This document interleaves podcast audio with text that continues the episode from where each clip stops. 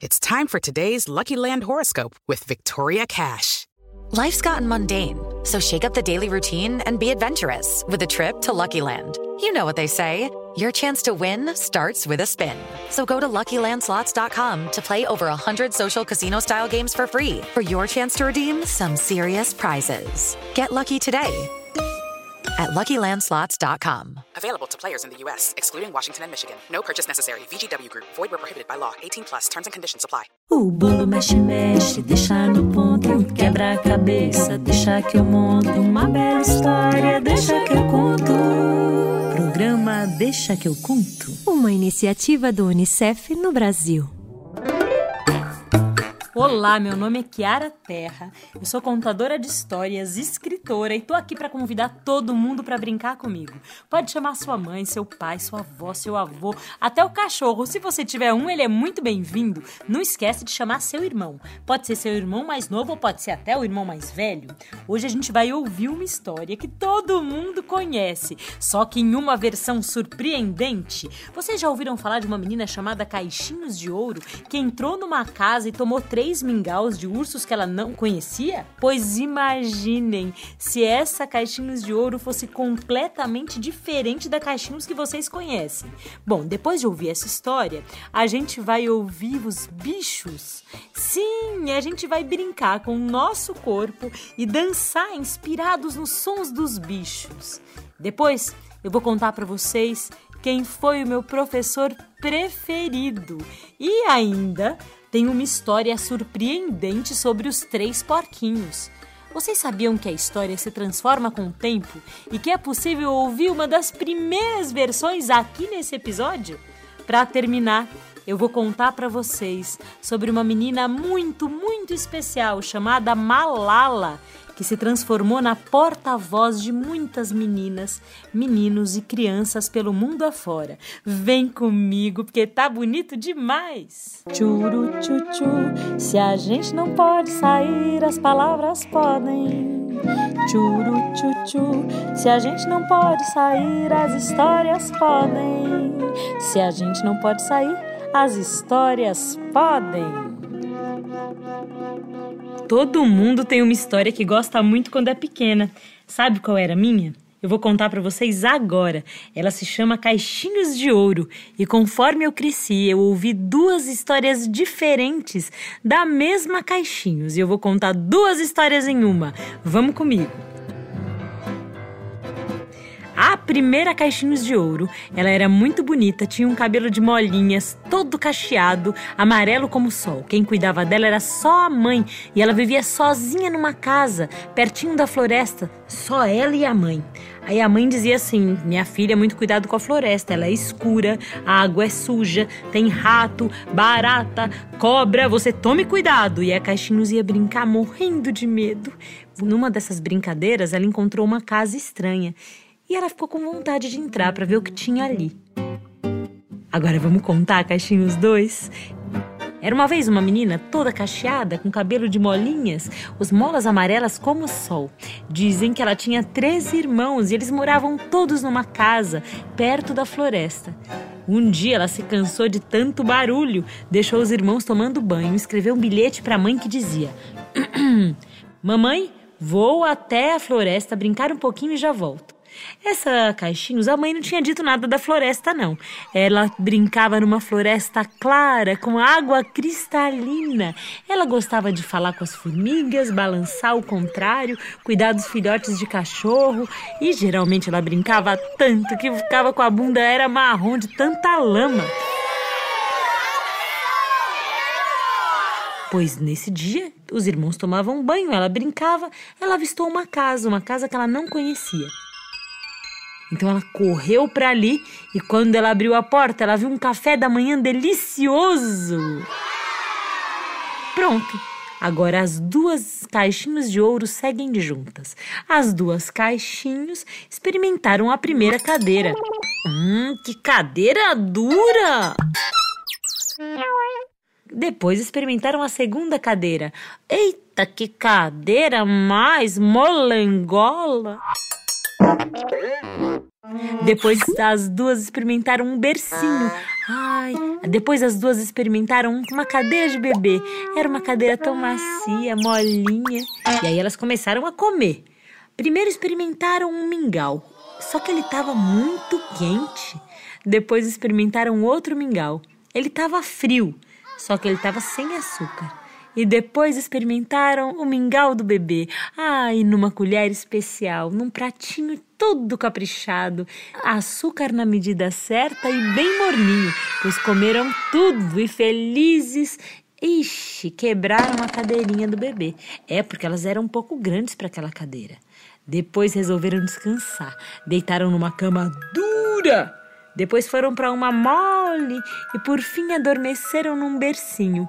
Sendo a Caixinhos uma menina solitária ou uma menina com três irmãos, Qualquer um jeito que se conte essa história, o final é parecido. A família dona da casa chega e é uma família de ursos. O pai diz: Alguém comeu o meu mingau. E a mãe diz: Alguém comeu o meu mingau. E o bebê diz: Comeram todo o meu mingau. Aí a mãe diz: Alguém sentou na minha cadeira. O pai diz: Alguém sentou na minha cadeira. E o bebê diz: Quebraram toda a minha cadeira. Depois eles encontram a Caixinhos deitada. O pai diz: Alguém deitou na minha cama? A mãe diz: Alguém deitou na minha cama? E o bebê grita: Mamãe, tem alguém na minha cama! Dizem que a Caixinhos de Ouro, sendo uma ou a outra, sai correndo pela janela e nunca mais se vê, nem se sabe dizer dela. Dizem que a ursa gosta da Caixinhos e a adota como afilhada. Dizem que todos os três irmãos começam a passear na casa dos ursos. Dizem que a mãe da Caixinhos de Ouro vai buscar Caixinhos de Ouro que não parava de brincar com o ursinho, porque tão solitária que ela era, precisava de alguém. Agora não sei.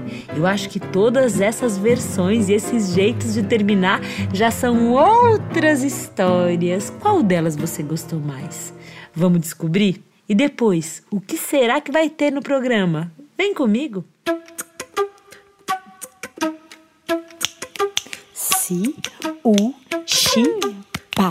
Si, u, xi, pa. Palavra pra brincar. E agora eu queria convidar todo mundo para brincar com o corpo. Ah, como é difícil ficar dentro de casa quando a gente não pode fazer as coisas que a gente fazia antigamente. Mas eu queria contar uma boa notícia para vocês. Mesmo em casa, nós temos pernas, braços, barrigas, coração. Mesmo em casa, a gente respira, o nosso corpo pulsa e a nossa imaginação pode ir para lugares onde a gente quiser.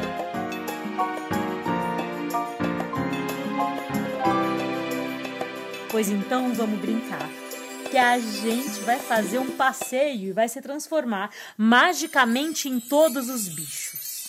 Primeiro, vamos começar pelo bicho preguiça.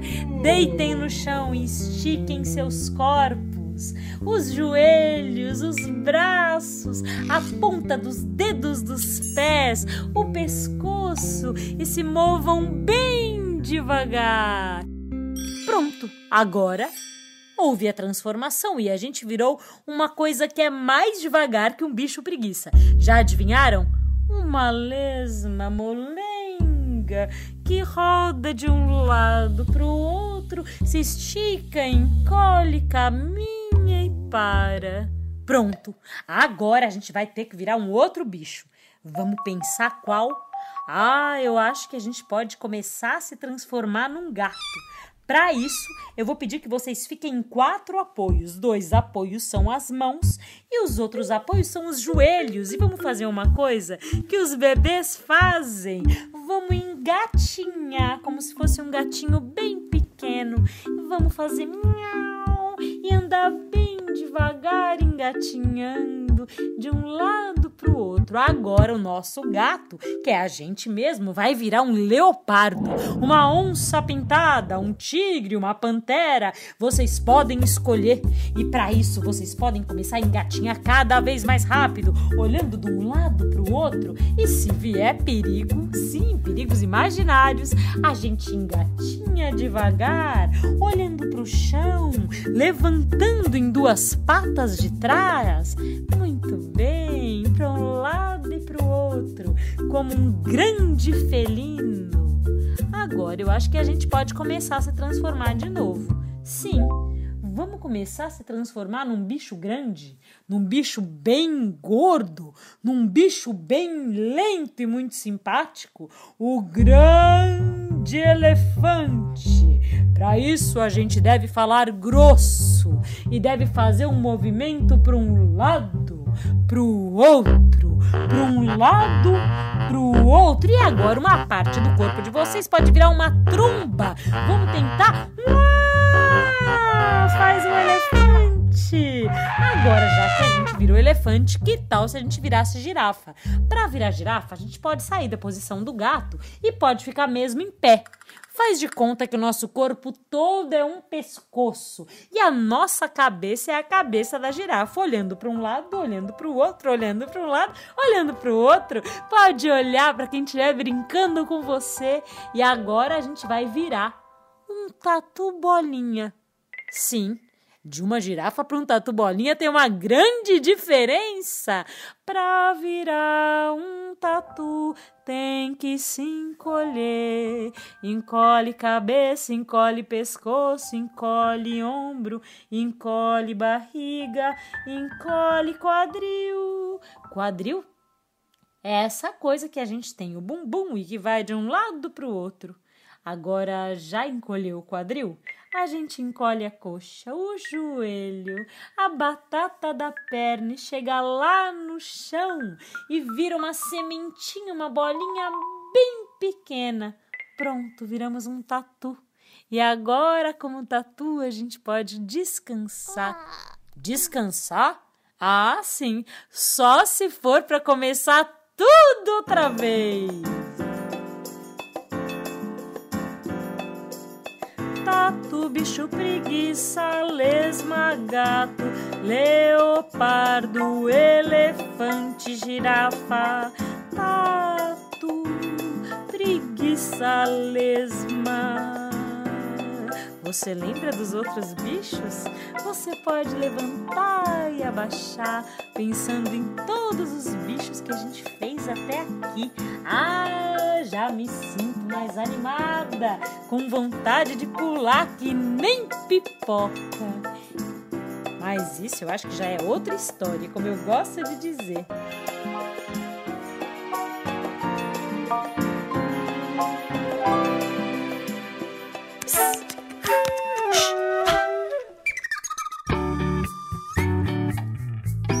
Todas as vezes que alguém nos conta uma história, nos canta uma música, nos faz um desenho ou ensina alguma coisa, a pessoa está contando um segredo. E eu tive muitos bons contadores de segredo nessa vida. É um outro jeito de falar dos meus professores. Um professor pode ser uma pessoa que tenha muita paciência com você e que te ensine devagarinho aquilo tudo que sabe. Um professor pode ser uma pessoa muito brava, que não tenha tanta paciência assim, mas que ensine você a confiar que dá para ir mais além. Um professor pode ser alguém que ouve seu silêncio, que faz boas perguntas, alguém que você encontra quase todo dia. Um professor pode ser alguém que você leva para sempre. Eu vou contar hoje de um professor que eu tive que tem um nome de legumes. Sim, era Chuchu. Sim, Chuchu era um professor de teatro maravilhoso. Ele olhou para mim pela primeira vez e me ensinou coisas que eu já sabia, mas de um outro jeito. Com o chuchu, eu pulava a corda. Com o chuchu, eu inventava cenas mirabolantes. Com o chuchu, eu aprendi a assistir os outros brincando. Com o chuchu, eu aprendi a ficar de mão dada, a aquietar meu coração, a esperar para falar na minha vez. Com o chuchu, eu aprendi a ouvir, e com o chuchu, eu aprendi que alguém pode ser adulto e mesmo assim ter o cabelo todo cacheado e os olhos brilhantes e acreditar com muita força, muita força e muita coragem na brincadeira. O meu professor Chuchu se chama Cláudio Saltini. Um beijo para ele e beijem todos os professores de vocês. Se eles estiverem longe nesse momento, ah, esperem essa quarentena acabar para dar longos abraços em quem conta segredos e faz você se tornar maior por dentro. Você sabia que muito antigamente as histórias eram contadas tanto para as crianças quanto para os adultos? É, sim, ninguém separava o que era uma história para pequenos e uma história para grandes. E nessa época, a história dos três porquinhos era contada de um jeito muito diferente do que contamos hoje. O porquinho primeiro era um porquinho quase bebê, pois então, quando o lobo vinha para atacar, ele escondia o rosto com as mãos, como quem brinca de achou! Por isso, o irmão do meio, o outro porquinho, o acolhia e ajudava. Você ajudou um irmão a subir uma escada? A descer uma escada? A chamar sua mãe quando ela não estava ouvindo? Você já ajudou um irmão pequenininho? O irmão maior, o mais velho de todos, esse já conseguia ajudar o do meio e o caçula. Ele já tinha mais maturidade, então conseguia ter paciência para desenhar a casa que ele faria, para recolher os materiais, para colar, para esperar ficar pronto. Por isso ele pôde abrir a porta quando o lobo assoprou a primeira casa, a segunda casa e acolher os dois irmãos.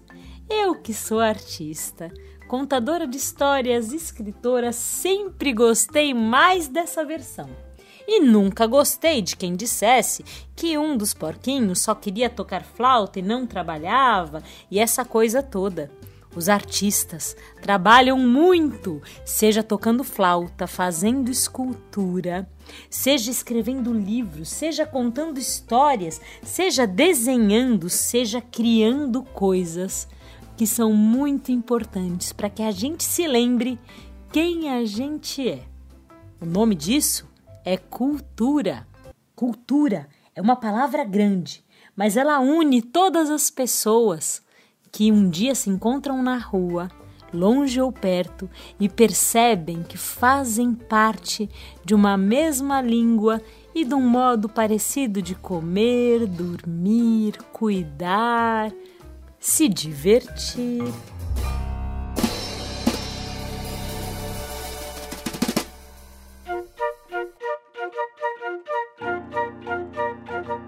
Todo mundo precisa saber se cuidar, todo mundo precisa saber. Todo mundo precisa saber proteger, todo mundo precisa saber. Programa Todo Mundo Precisa Saber.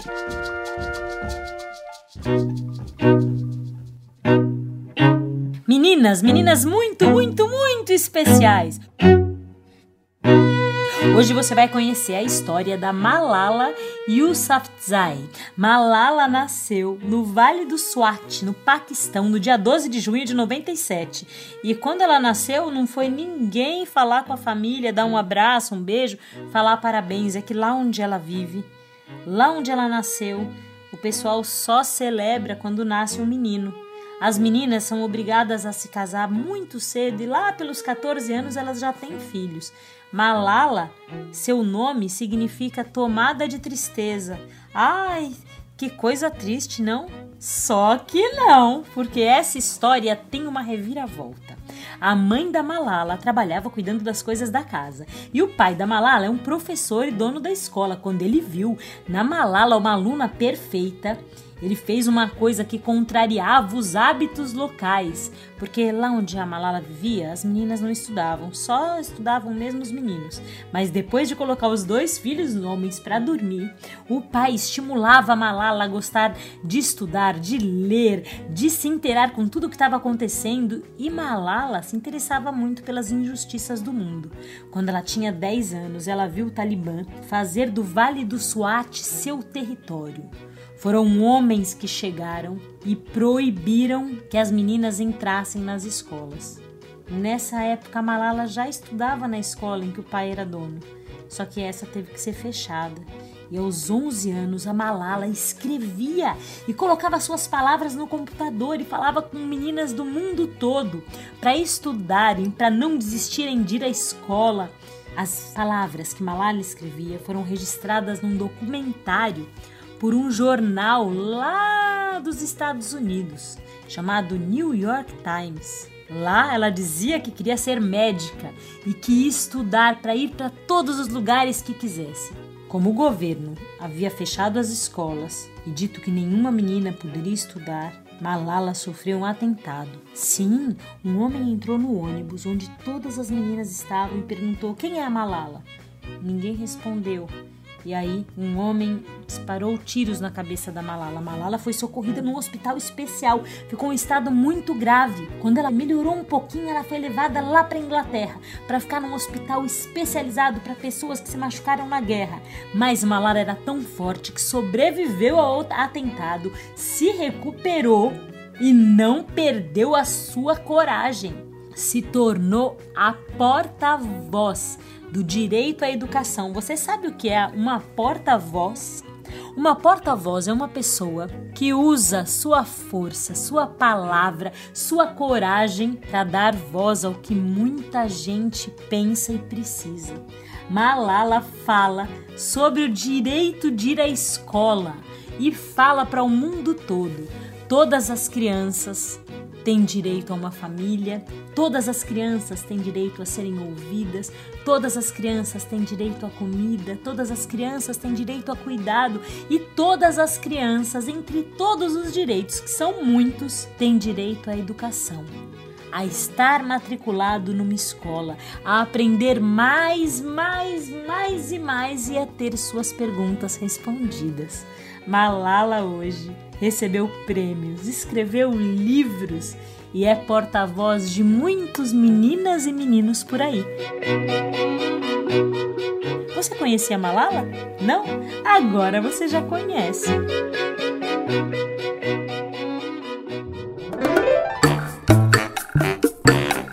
Eu sou a Kiara Terra e o Deixa que eu conto é uma iniciativa do UNICEF no Brasil.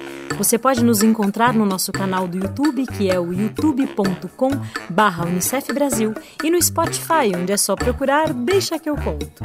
Você também pode seguir a gente no Instagram pelo arroba Unicef Brasil e entrar no site unicef.org.br. Esse programa é uma criação de conteúdo, redação, locução e produção Kiara Terra. Sim, eu mesma! A direção musical fica por conta da Angela Coutre. A edição e a direção do programa são assinados por Emerson Coelho e a sonorização das narrativas por Guilherme Destro. A iniciativa Deixa que eu conto do Unicef no Brasil está alinhada à Base Nacional Comum Curricular na etapa da educação infantil. Esse programa contemplou os direitos de aprendizagem, brincar, conviver e participar e os campos de experiências, o eu, o outro e o nós, escuta, fala, pensamento e imaginação, e espaço, tempos, quantidades, relações e transformações. O bolo mexe, mexe, deixa no ponto, quebra a cabeça, deixa que eu monto uma bela história, deixa que eu conto. Programa Deixa que eu conto, uma iniciativa do UNICEF no Brasil.